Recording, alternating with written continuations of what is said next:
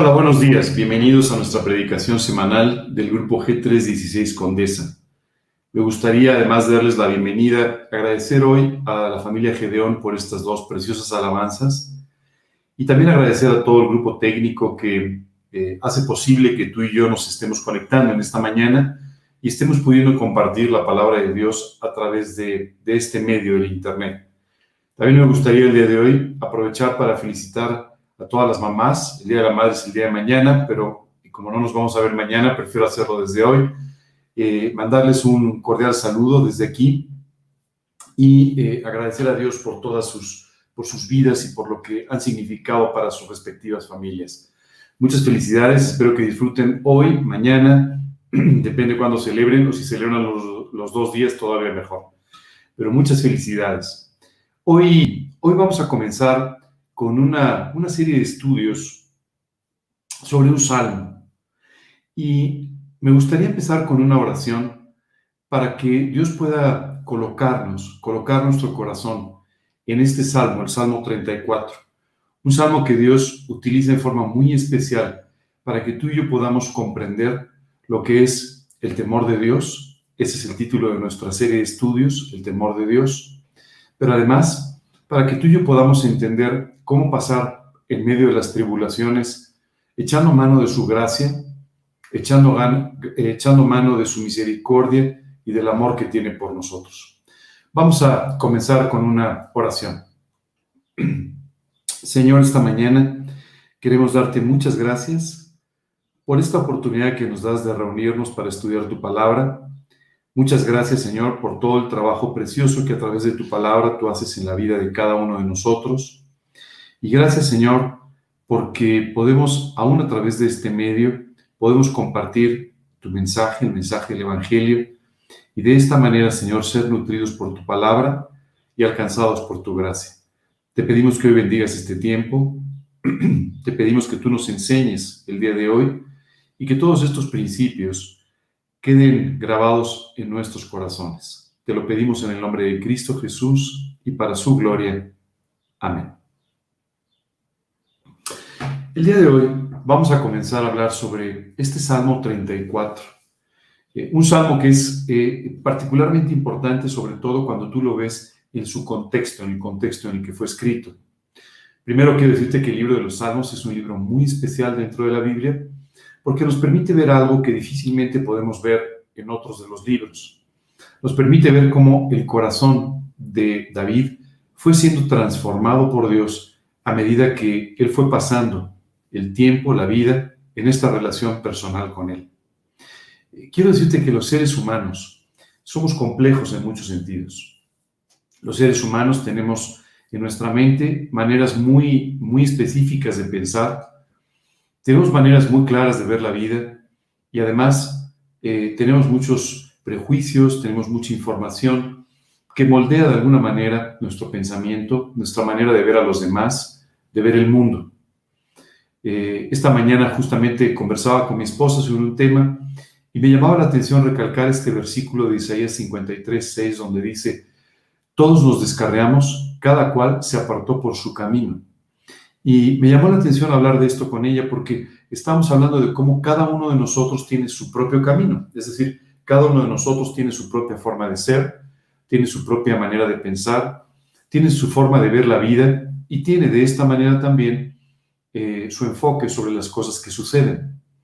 No sé si te pasado sentarte a hablar con alguien y ante el mismo evento tener dos opiniones completamente diferentes sobre lo que está pasando.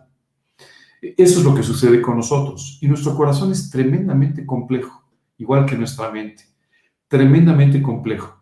Tenemos muchas ideas de cómo son las cosas y rápidamente establecemos juicios, premisas de cómo son los demás, de cómo son las situaciones o de lo que estamos pasando. Dios conoce nuestro corazón. Y es por eso que es el único que puede irlo transformando, moldeando, de tal manera que lo convierta en un corazón que esté en sintonía con el corazón de Dios. Este es un trabajo absolutamente sobrenatural. Tú y yo jamás podríamos hacerlo y cualquiera que trata de hacerlo en sus propias fuerzas se encuentra simplemente con la imposibilidad de lograrlo. Es por eso que esta mañana me gustaría presentarte este Salmo 34 Una de las cosas que suceden a veces cuando tú y yo leemos la Biblia es que no la entendemos a cabalidad porque no nos situamos en el momento, en la situación, en el contexto en el que se está escribiendo el pasaje que estamos leyendo. Y al no hacerlo de esa manera, perdemos muchos detalles que son muy importantes para comprender por completo lo que la escritura nos está diciendo. Antes de empezar a leer este Salmo 34, me gustaría contarte el día de hoy que no fue escrito, como tú y yo podríamos pensar al leerlo, en un momento de estabilidad en la vida de David o en un momento en el que las cosas estuvieran saliendo bien. Una de las primeras eh, ideas equivocadas que tenemos a veces sobre la vida cristiana es que por vivir al lado del Señor todas las cosas nos van a salir bien. Y eso no es necesariamente así. Hay muchas cosas que no salen bien. Hay muchas cosas que tú y yo enfrentamos que salieron mal o que fueron fallos de nuestra parte o que simplemente fueron momentos que Dios permitió en los cuales hemos sido oprimidos por las circunstancias, perseguidos por otras personas o simplemente las cosas no han salido como tú y yo teníamos esperado. Lo que es muy importante entender es que independientemente de todas estas situaciones que permiten, que no nos permiten a veces que la vida sea como nosotros queremos, está Dios que tiene el control de todas las cosas y que sí hace todo lo que tú y yo necesitamos. El Salmo 34 fue escrito mientras David estaba, por un lado, siendo perseguido por el rey de Israel, por Saúl. Eh, quiero decirte que él no había hecho nada malo como para ser perseguido por Saúl. Y muchas veces tú y yo no hacemos algo que sea equivocado o malo, pero sin embargo, por nuestra manera de vivir, por las bendiciones que Dios está trayendo a nuestra vida o por predicar el Evangelio, sufrimos cierto nivel de persecución de las personas que están a nuestro alrededor. Hay veces que las personas no pueden entender la fe en la que tú estás viviendo o la confianza que tú tienes, y entonces simplemente eh, malinterpretan esta situación o no están de acuerdo con tu postura o simplemente no quieren aceptar aquello que tú estás diciendo. En el caso de David, él estaba huyendo de Saúl, que no solamente era el rey de Israel, sino que además también era su suegro. Y en realidad él no había hecho nada para ofender a Saúl. Lo único que había hecho era defenderlo, protegerlo, cuidarlo y siempre, siempre estar a su disposición. Eh, hay aquí algo que me gustaría aclararte. Eh, muchas veces tú y yo, por quedar bien con los demás, o porque las personas piensen como nosotros queremos que piensen de nosotros, a veces estamos dispuestos a ceder en nuestros principios o estamos dispuestos a vivir de una manera que no es acorde a lo que la Biblia dice. Eh, nunca hagas esto. Deja que la gente piense lo que quiera y deja que la gente te aprecie o no te menosprecie o no, simplemente como quieran. Que esto nunca se convierta en una fuente de dirección para ti, sino simplemente busca que sea Dios el que esté guiando tu vida. De no ser así, tú y yo nos vamos a encontrar con muchas situaciones complicadas. Y a todos nos ha pasado muchas veces que la opinión de alguien nos ha turbado o que la opinión de alguien nos ha quitado la paz o que la opinión de alguien simplemente nos ha causado una profunda molestia. Esto nos ha pasado a todos. Pero también todos tenemos que aprender que esa no es la fuente de dirección de nuestra vida. La fuente de dirección de nuestra vida está en las palabras de la Escritura, está en lo que Dios quiere que tú y yo vivamos, independientemente de que la gente lo entienda o no lo entienda. Esto es importante entenderlo. David estaba huyendo, pero no estaba huyendo por haber hecho algo equivocado. No estaba huyendo por ser un prófugo de la justicia, por haber sido un traidor a su país, sino estaba huyendo porque la envidia de su suegro, en este caso el rey de Israel, había llegado a niveles tan grandes que simplemente ya no podía verlo. Simplemente ya no estaba dispuesto a escuchar más de él ni a saber más de él, ni a disfrutar de sus triunfos. Hay veces que nuestros éxitos, nuestros triunfos molestan a otras personas que con envidia observan lo que Dios está haciendo en nuestra vida y que no están dispuestos de ninguna manera a aceptarlo. Y es por eso que empiezan a hablar mal, empiezan a ofenderte, empiezan a actuar en formas equivocadas. Nunca permitas que esto destruya tu alma. Y sé que es difícil, no, lo, no creas que no lo sé, yo he pasado por ello y sé lo difícil que es a veces el sostener una buena actitud cuando alguien está sin ningún motivo, sin ninguna causa, sin ninguna justicia, hablando en contra de ti o hablando en contra de aquellas cosas que tú crees o en las que confías. Pero David aquí nos enseña que aun cuando fue difícil para él vivir durante varios años la persecución de Saúl, finalmente Dios le dio una gran victoria y a su tiempo lo colocó en el trono de Israel, lo que Dios había decidido tiempo antes para el bien no solo de David, pero también de todo el pueblo de Israel. No solamente estaba huyendo de Saúl, sino que en este momento David se presentó delante de otra persona muy importante, Abimelech. Y este hombre, que en ese momento eh, eh, podría haber acabado con la vida de David, David hizo algo que sin duda lo puso en una posición sumamente humillante. David se tuvo que hacer pasar por un loco para que Abimelech no lo matara a él y a las personas que lo acompañaban. Al grado que dijeron, bueno, no necesitamos más locos en este lugar, ya tenemos suficientes como para importar uno más. Y entonces David, después de haber pasado por toda esta humillación con Abimelech, después de estar huyendo de Saúl sin ninguna causa, escribe este salmo. Es por eso que este Salmo 34 es tan importante para ti y para mí. Yo no sé qué esté sucediendo hoy en tu vida. No sé si estés pasando por una persecución. No sé si estés pasando por una situación que te ha resultado particularmente humillante a nivel personal. No sé si estés pasando por un momento difícil en tu vida, pero sí sé que los principios de este salmo te van a llevar a entender lo que es el temor de Dios y te van a llevar a entender cómo tú puedes vivir de una manera estable, feliz, aún a pesar de todas las cosas que te rodean. Comienza el salmo diciendo, bendeciré a Dios en todo tiempo. Su alabanza estará de continuo en mi boca. Y sabes, me encanta que el salmo comience de esta manera, porque tú y yo tenemos que aprender esto. Independientemente de, lo que suceda, aquí el salmo dice, en todo tiempo, tú tienes que aprender a bendecir a Dios. ¿Qué significa bendecir a Dios? Siempre alabarlo, siempre darle toda la honra, toda la gloria, siempre darle su lugar en tu vida y en todo lo que está sucediendo. Cuando Job pasó por el momento más difícil de su tribulación, dice la escritura que Job vio todas las cosas que sucedían y no encontró ningún despropósito en ellas.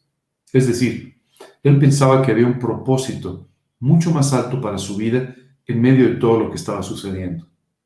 Claro, también Job se desesperó en momentos.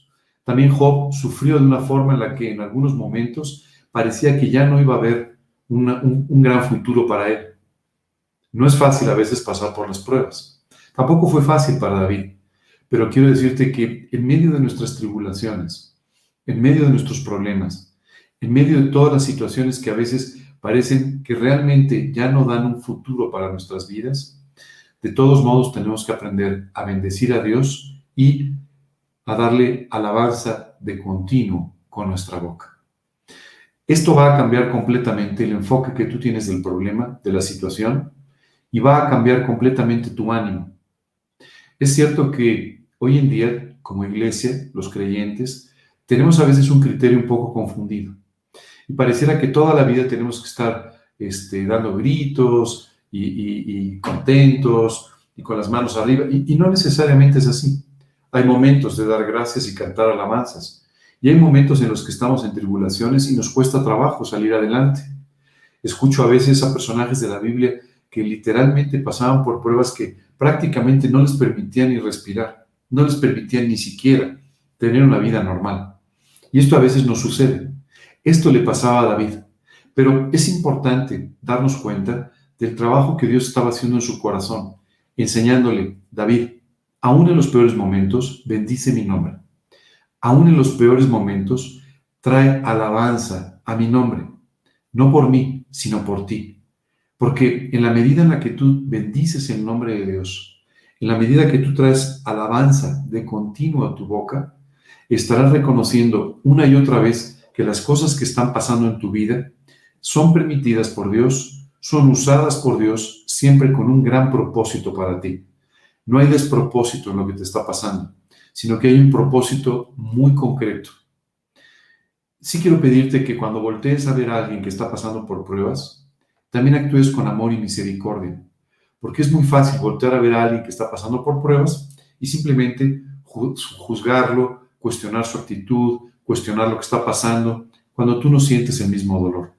Sabes, es increíble, pero hasta que tú y yo pasamos por el mismo dolor, no entendemos a las personas que están dolientes. Decía un filósofo del siglo XIX, una persona no alcanza su grandeza hasta que su corazón, por algún motivo, es roto en pedazos en alguna situación. Y la verdad es que cuando tú y yo pasamos por pruebas difíciles, que rompen literalmente nuestro corazón, que traen situaciones que están fuera de nuestro control, no es sino hasta ese momento que Dios puede magnificarse en nuestra vida y de esta forma llevarnos a tener un gran testimonio, no de nosotros, pero del trabajo de Dios en nosotros. Decía el apóstol Pablo, y para que la grandeza de las revelaciones no me exaltase sobremanera, me fue dado un aguijón en mi carne, un mensajero de Satanás que me abofetea. Él decía literalmente, en las mañanas recibo un par de bofetadas, un par de cachetadas de este aguijón en la carne que Dios ha permitido en mi vida para que la grandeza de las revelaciones no me exalten sobremanera. Sabes, a veces Dios quiere usarte de tal manera que tiene que permitir situaciones que te hagan ver tu incapacidad, tu debilidad, tu necesidad de depender de Él. Y el apóstol Pablo nos decía, de lo cual he rogado tres veces que Dios lo quite de mí. Y me ha dicho, bástate mi gracia, porque mi poder se perfecciona en la debilidad. Esta es una lección que tuvo que aprender el apóstol Pablo. Esta es una lección que tuvo que aprender aquel hombre David, el rey de Israel.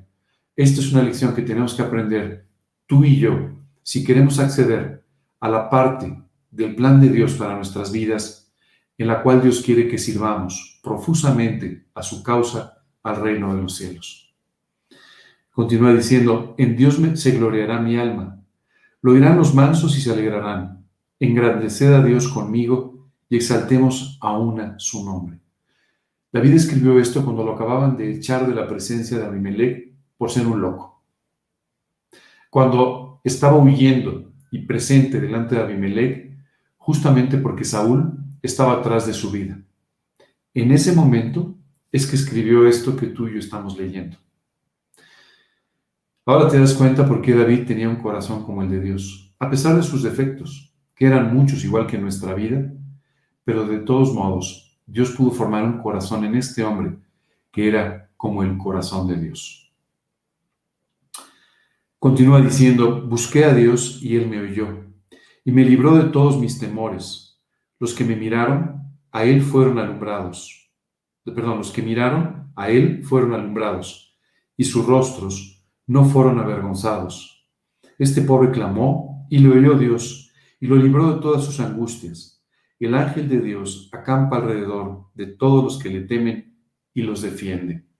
Esta parte, sin duda, es de gran aliento, sobre todo cuando tú y yo estamos pasando por dificultades, y cuando estamos siendo perseguidos, ofendidos por otras personas. Dice aquí primero David, que él buscó a Dios y Dios le oyó. Esto es muy importante que lo tengas siempre claro. Dios siempre va a oírte, siempre. Esto es muy importante, aunque tú no veas una respuesta. Hay veces que pasamos por periodos de sequía terribles, donde no vemos respuestas de parte de Dios. Esto no quiere decir que Dios no responda o que no esté trabajando simplemente que Dios tiene su tiempo para darte las cosas que ya le pediste y que conforme a su sabiduría está actuando de la mejor manera para tu bien, para que tu vida pueda ser de gran utilidad en sus manos. Dice después, los que miraron a Él fueron alumbrados. Muchas veces estamos metidos en una tremenda penumbra. No vemos, simplemente no vemos la salida a los problemas de nuestra vida. Pero dice aquí la escritura que cuando miras a Él, eres alumbrado. Y continúa diciendo, y sus rostros no fueron avergonzados. Sabes, no importa que el hombre quiera avergonzarte. Habrá momentos en que la gente hable mal de ti. Habrá momentos en que la gente pueda ofenderte o avergonzarte, pero la escritura dice, Dios no va a permitir que seas permanentemente avergonzado. Porque independientemente de lo que digan los demás, Dios va a manifestarse en tu vida de tal manera que nadie, nadie podrá avergonzarte. Dice después, y esto es increíble, el ángel de Dios acampa alrededor de los que le temen y los defiende.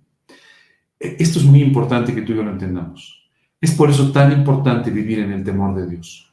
Porque cuando tú y yo vivimos en el temor de Dios, dice aquí, cuando somos de aquellos que le temen, el ángel de Dios, es decir, Jesucristo mismo, acampa en nuestras vidas y nos protege y nos defiende.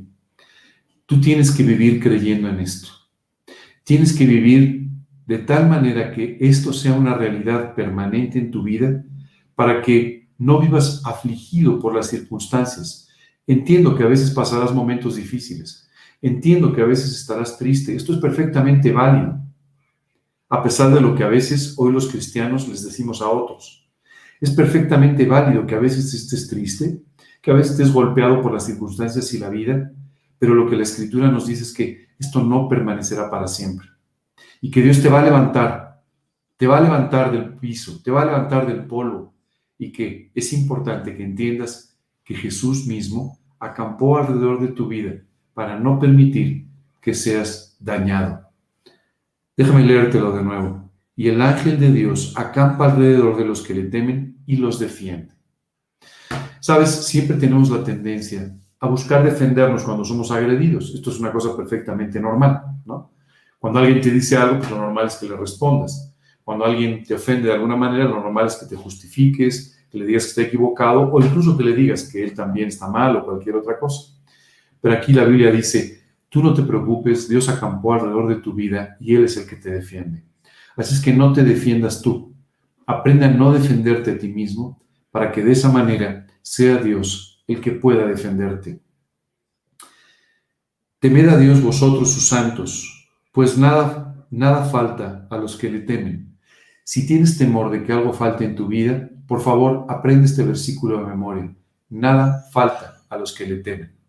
Así que Dios siempre cuidará, guardará y prosperará todo lo necesario en tu vida para que nada te haga falta si le temes.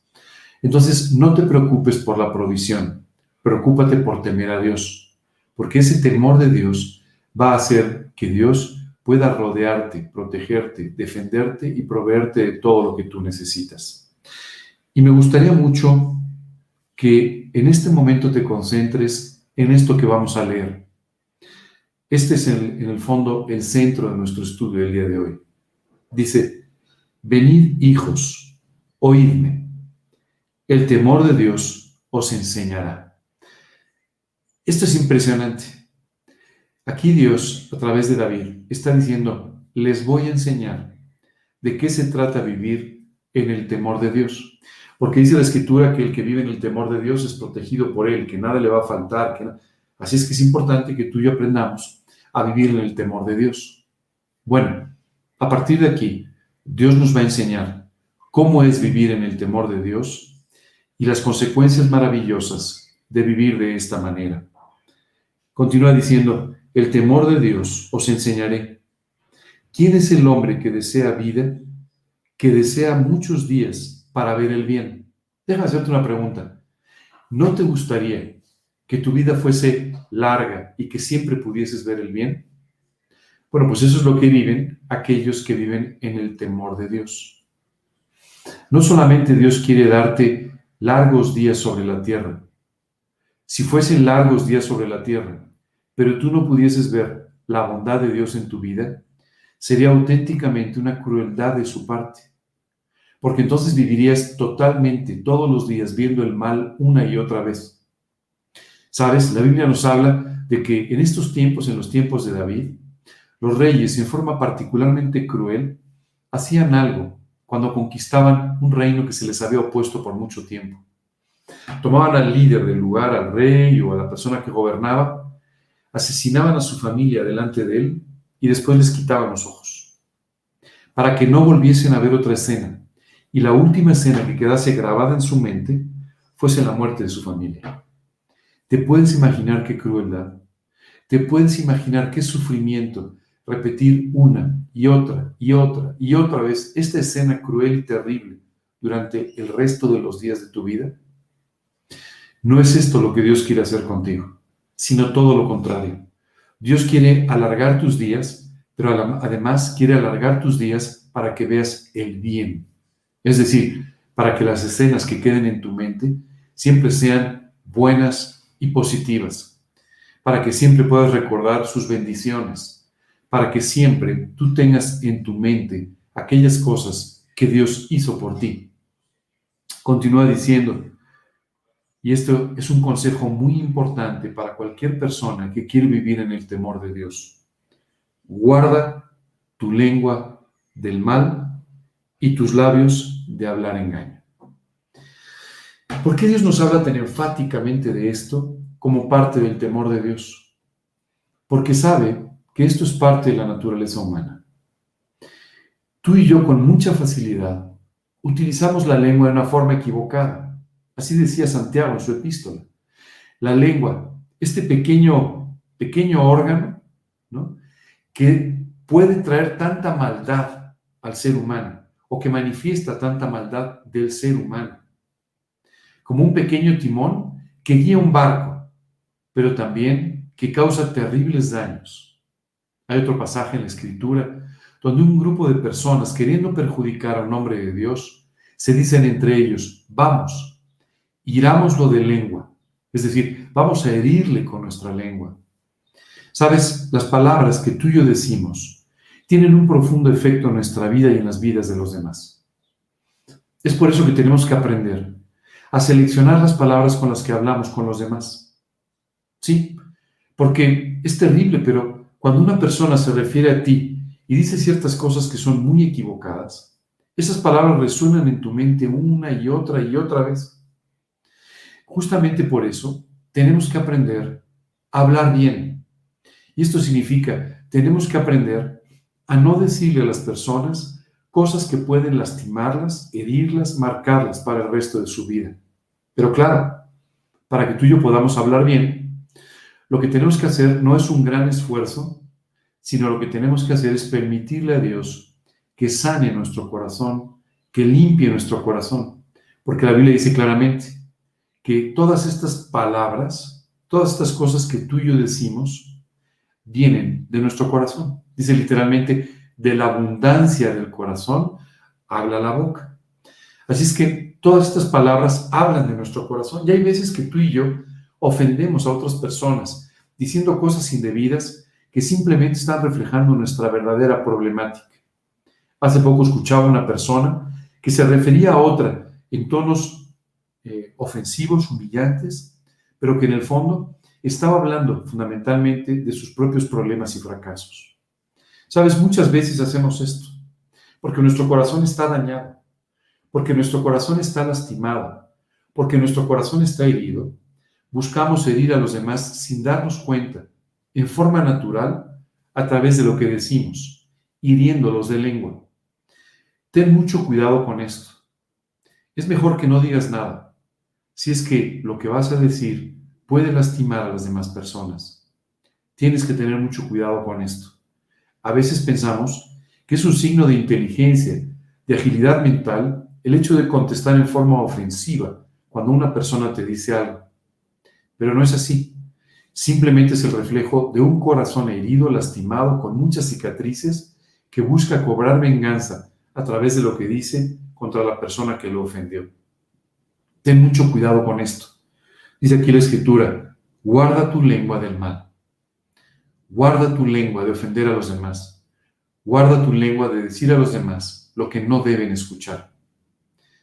Claro, hay veces que con mucha habilidad o a veces con un poco de maldad terminamos diciendo, no, no, fue una broma, fue sarcástico, fue...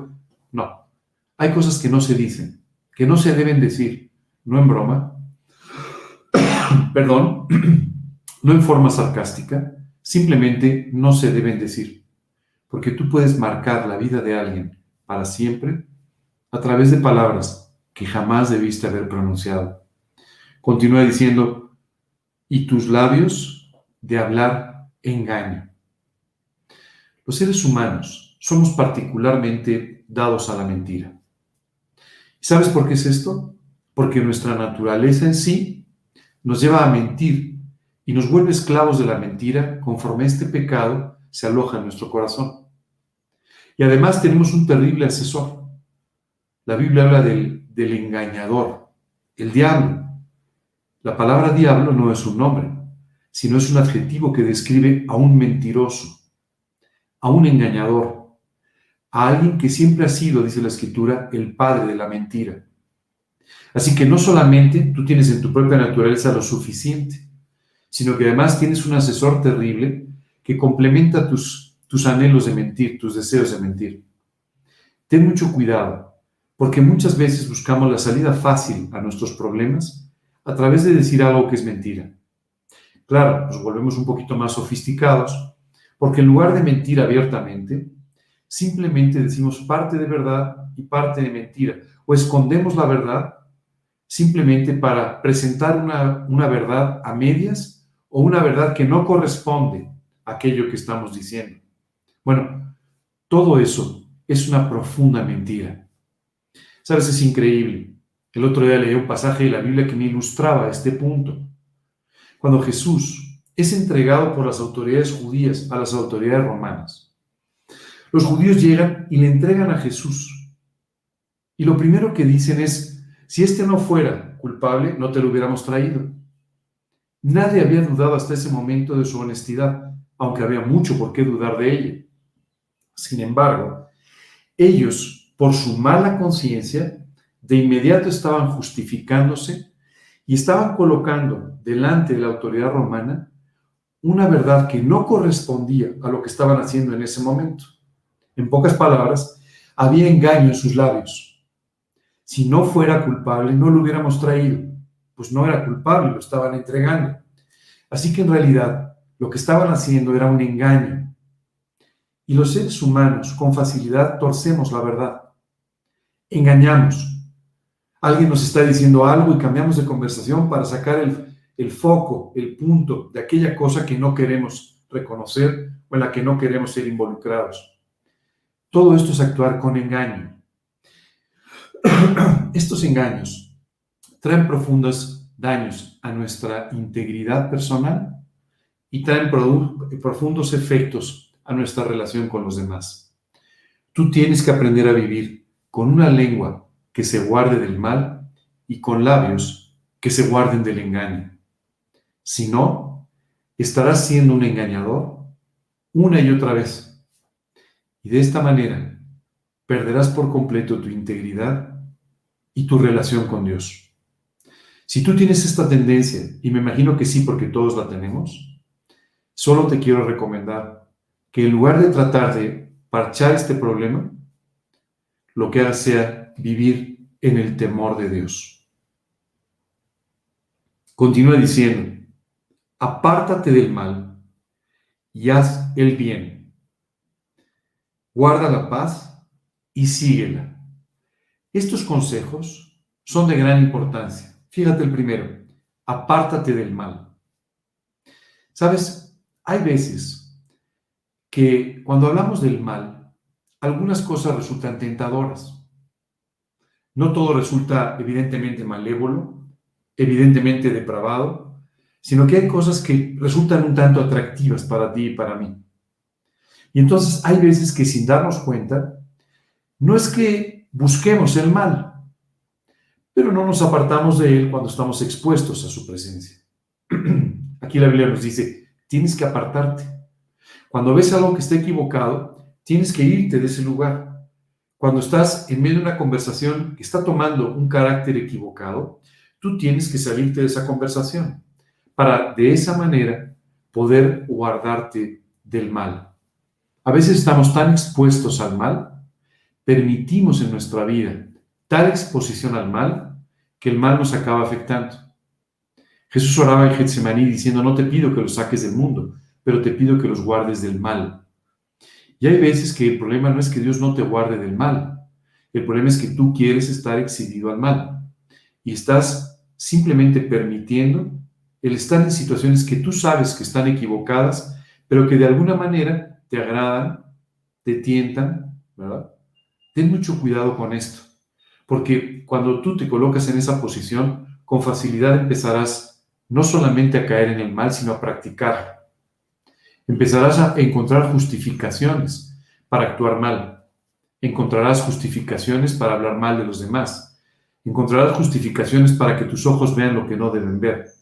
Encontrarás justificaciones para hacer cosas que no debes hacer.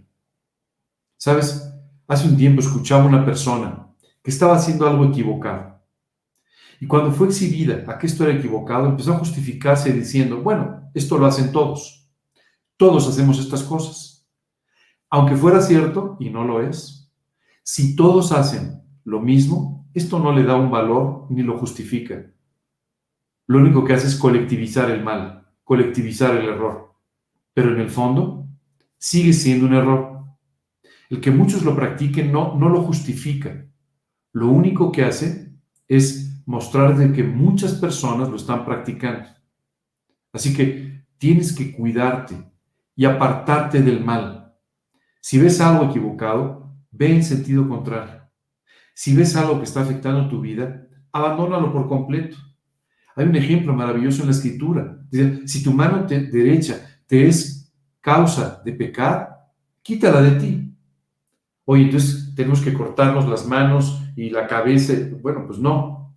Pero sí es un hecho que este ejemplo nos dice claramente que si hay algo aún muy cercano a ti, aún muy importante para ti, pero que está equivocado, tú debes inmediatamente apartarlo de tu vida. Debes quitarlo por completo de tu vida. O de lo contrario, esto empezará a traer efectos muy perjudiciales a ella. Así es que este consejo dice, si temes a Dios, apártate del mal. Eso es lo que tú y yo tenemos que aprender a hacer. ¿Por qué? ¿Porque Ángel te lo recomiende? No, por temor a Dios.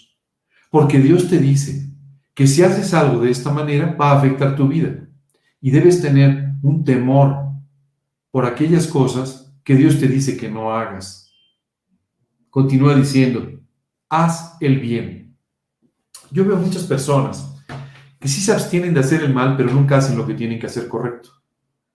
Y esto es tan malo como hacer el mal. Si Dios te dice que debes vivir de una determinada manera, tienes que hacerlo. No solamente abstenerte del mal, sino hacer el bien. Tú tienes, por ejemplo, que hacer el bien a los demás. Tienes que ser diligente. No cuando alguien te lo pida y te lo pida tres veces, no. Tienes que ser diligente y estar observando la forma en la que puedes ayudar y hacer el bien a los demás. Tienes que ser diligente y observar la forma en la que puedes ayudar a otros. Tienes que ser diligente y observar la forma en la que puedes compartir el Evangelio con otras personas. Tú tienes que hacer el bien, no solamente abstenerte del mal, sino hacer el bien. Cuando tú y yo nos quedamos callados y no predicamos, no estamos haciendo el bien. Cuando tú y yo permitimos que una persona esté pasando por angustias y no hacemos nada por ella, no estamos haciendo el bien. Tenemos que definirnos, además de apartarnos del mal, a vivir haciendo el bien. Haz el bien siempre que puedas, siempre que esté en tu mano, siempre que esté a tu disposición. Ayuda a los demás siempre que puedas. Y no les lleves una cuenta, porque muchas veces ayudamos, pero llevamos una cuenta, exigiendo después a la persona que nos agradezca o que nos regrese los favores. No lo hagas de esta manera. Haz el bien por temor a Dios. Haz el bien a los demás porque simplemente temes a Dios y guardas sus mandamientos. Esto es muy importante hacerlo. No te quedes callado cuando debes hablar. No, le, no dejes de darle a los demás la solución a sus problemas cuando la tienes en la punta de la lengua. Tienes que aprender hacer el bien. A veces, los creyentes empezamos a tener la tendencia de vivir casi una vida monástica. ¿A qué me refiero con esto? Bueno, solo tener relación entre nosotros, solo compañerismos entre nosotros, solo, solo eh, nos aglutinamos entre nosotros. Y entonces, lo que tú y yo estamos haciendo es evitar las posibilidades de estar expuestos a un mundo que nos necesita, que necesita profundamente la palabra de Dios y al que le podemos hacer el bien. Busca hacer el bien, busca ayudar, ora por las personas, busca la forma de predicarles el Evangelio. Y de esta forma, tu influencia será grandemente positiva y tu vida una auténtica bendición. Continúa diciendo, busca la paz y síguela. Y aquí me gustaría entrar en varios detalles importantes. Los seres humanos no somos particularmente pacíficos, esa es la realidad. A los seres humanos nos gustan los conflictos, en mayor o en menor medida, pero nos gustan los conflictos. Si no fuera así, no habría guerras en el mundo. Si no habría así, no tendríamos tantos deportes o pseudodeportes tan violentos como exhibimos todos los días en los medios. Si no fuera así, no habría tanta violencia en las calles. Si no fuera así, no actuaríamos como actuamos en forma regular. Pero la realidad es que no nos gusta la paz. Claro, a veces nos cansamos de la violencia. A veces nos cansamos, nos hastiamos del mal de tal manera que queremos tener un remanso de paz. Pero en general no la buscamos. Lo que buscamos es el conflicto y el ganarlo. Lo que buscamos es salirnos con la nuestra, no importa la situación. Y aquí Dios te dice, tienes que abandonar esa actitud y tienes que buscar la paz. Y aquí me gustaría separar la paz en tres aspectos diferentes. Primero, tú tienes que buscar vivir en paz con Dios. No te puedes dar el lujo de vivir permitiendo el mal en tu vida de tal manera que no haya paz con Dios. El príncipe de paz, Jesucristo, murió en la cruz del Calvario para que tú pudieses restablecer la paz con Dios a través de su sangre derramada en la cruz. Y hoy es importante que busques, a través de confesar tus pecados delante de Dios, a través de vivir en la palabra, a través de vivir en santidad, tú busques vivir en paz permanentemente con Dios sin conflicto con Dios. Pero además, es importante que aprendas algo que a veces nos cuesta mucho trabajo, y es a vivir en paz con nosotros mismos. ¿Te has dado cuenta cuántas veces luchamos con nuestros pensamientos? Sin poder tener paz con nuestros pensamientos por lo que dijimos, hicimos, y sin creer en el perdón absoluto de parte de Dios, tú y yo seguimos con un sentimiento de culpa que nos roba la paz por completo. ¿Te has dado cuenta cuántas veces tú y yo no estamos en paz con nosotros mismos porque sabemos que debemos actuar de una manera pero no lo hacemos? Esto es vivir sin paz contigo mismo. Esta es posiblemente la situación más desgastante que un ser humano puede tener en su vida, cuando no vive en paz consigo mismo. Tú y yo tenemos que aprender a establecer la paz con nosotros. ¿Cómo se hace eso? Primero, confesando tus pecados delante de Dios. Dice, si confesamos nuestros pecados, Él es fiel y justo para perdonar nuestros pecados y limpiarnos de toda maldad. Y tú y yo tenemos que aprender a creer y confiar en lo que dice la Escritura. Si Dios ya te perdonó, ya te perdonó. Y ya no hay más por lo que tengas que ser perdonado. Así que no permitas que el sentimiento de culpa destruya literalmente tu vida. Aprende a vivir en paz. Cuando tú y yo vivimos de acuerdo a la voluntad de Dios, la paz de Dios, dice la Escritura, que sobrepasa todo entendimiento, guarda nuestros corazones y nuestros pensamientos en Cristo Jesús. Esta paz es una paz contigo mismo, una paz que tú y yo realmente necesitamos si es que queremos dormir por las noches. ¿Sabes qué me maravilla? El rey David, en medio de toda una serie de crisis decía, en paz me acostaré y así mismo dormiré porque solo tú, oh Dios, me haces vivir confiado. Él vivía confiado, tranquilo, en paz con Dios, en paz consigo mismo y por eso podía dormir, como a veces tú y yo no podemos hacerlo. Tienes que aprender a establecer la paz contigo mismo y la única forma es viviendo de acuerdo a lo que Dios te ha mostrado que es la vida cristiana. Y por último, me gustaría exaltar otro punto acerca de la paz, la paz con los demás. Tú y yo tenemos que aprender a buscar vivir en paz con todos. Mira, oportunidades de conflicto las vas a encontrar todos los días. Oportunidades de estar eh, enemistado con alguien las vas a encontrar todo el tiempo.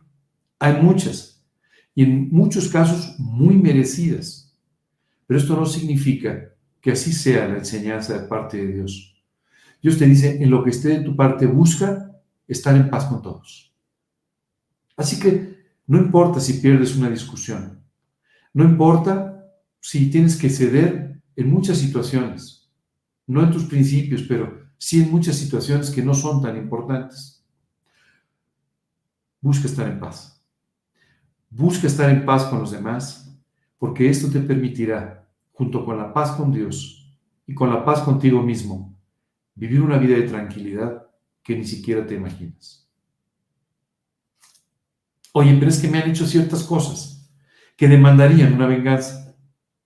Dios dice, mía es la venganza, no tuya, de Dios.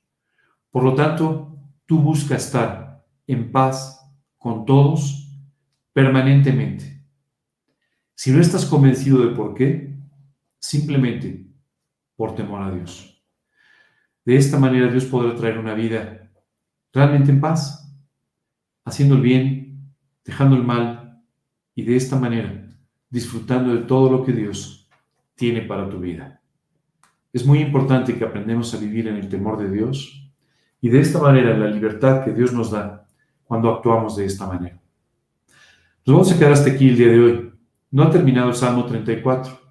Hay mucho más que aprender, pero solo quiero puntualizarte que David está escribiendo estas cosas de estar en paz con todos cuando estaba perseguido por Saúl.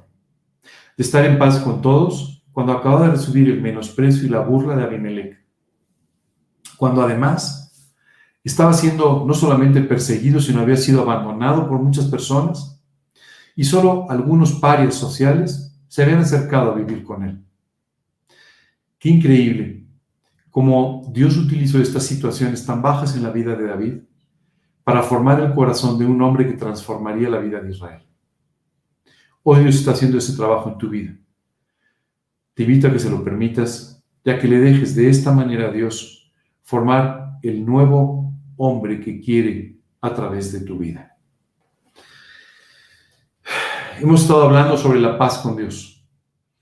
Y si por primera vez el día de hoy nos has sintonizado, seguramente todas estas cosas que has escuchado te han parecido algo nuevo, diferente, pero me gustaría el día de hoy exaltar este punto que para ti es tan importante, vivir en paz, tener paz con Dios ¿Por qué no vives en paz con Dios? ¿Por qué tienes este vacío? ¿Por qué a veces no te soportas ni a ti mismo y no vives en paz contigo mismo ni con los demás? Porque hay un vacío en tu corazón que el pecado ha producido.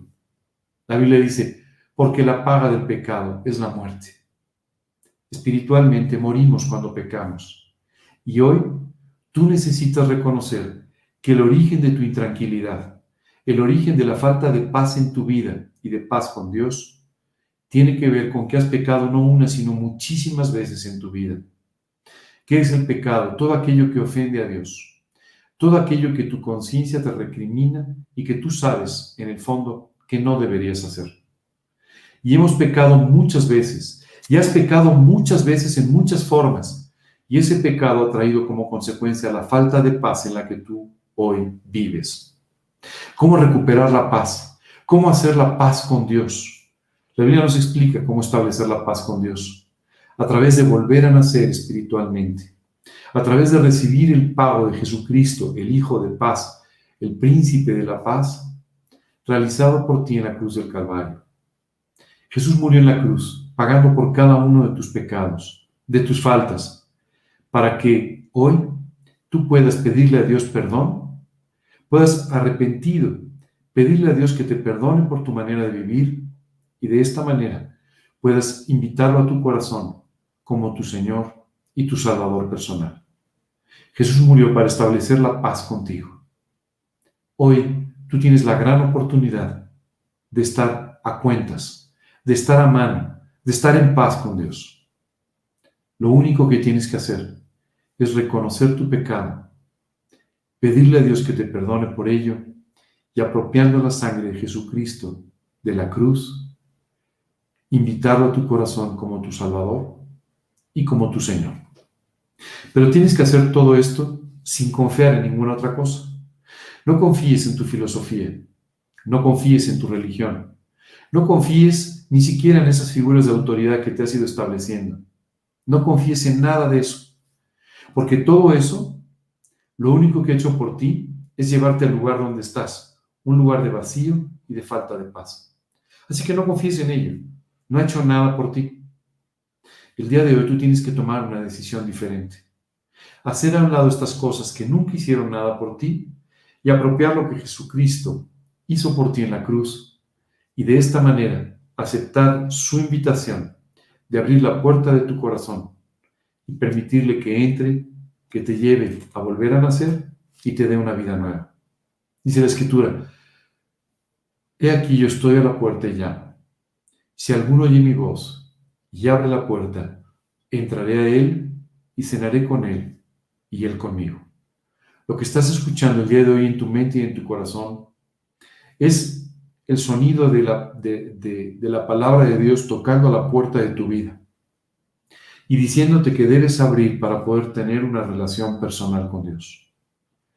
Hoy te invito a que lo hagas a través de una simple oración, en la que tú y yo vamos a orar pidiéndole a Dios que te perdone, que te salve, que te redima, que te dé una vida nueva a su lado y de esta manera puedas tener la seguridad de tu eternidad a su lado. Vamos a terminar con una oración. Te invito a ti que quieres recibir hoy a Cristo en tu vida, a que me acompañes en esta oración y repitas estas palabras. Te invito hoy a ti que nos sintonizas desde hace tiempo y que quieres poner en práctica estos principios del temor de Dios. Porque en la segunda parte de la oración oraremos para que Dios convierta todo esto en una realidad en tu vida. Vamos a orar. Señor, hoy, hoy quiero darte gracias por el profundo amor que tienes por mí. Gracias, Señor. Gracias por todo lo que has hecho por mí. Y Padre, perdóname hoy por todos mis pecados. Perdóname, Señor, por todas mis faltas, por todas las que recuerdo, por todas las que ya he olvidado. Perdóname, Señor, por completo. Hoy Dios, quiero pedirte que limpies por, por completo mi corazón con la sangre de Cristo derramada en la cruz. Limpia mi vida, Señor.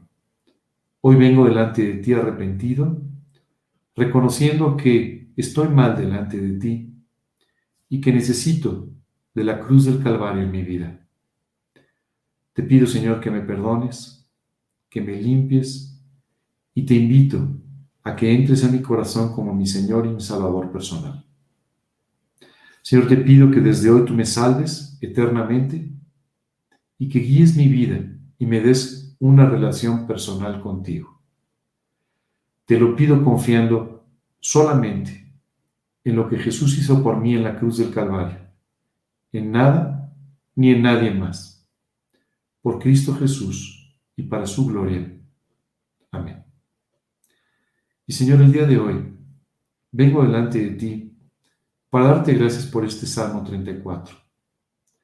Gracias, Señor, por todo lo que tú me has enseñado el día de hoy. Gracias, Padre, te pido que me enseñes a dejar el mal, apartarme del mal, a buscar hacer el bien. Te pido, Señor, que tú me lleves de esta manera a servirte, a vivir para ti. Padre, te pido que tú controles mi boca, mis labios engañosos, mi lengua. Señor, controla mi corazón.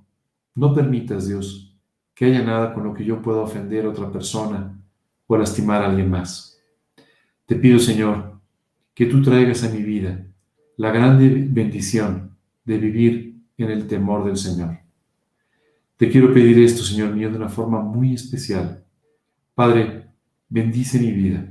Te lo pido en el nombre de Cristo Jesús y para su gloria. Amén.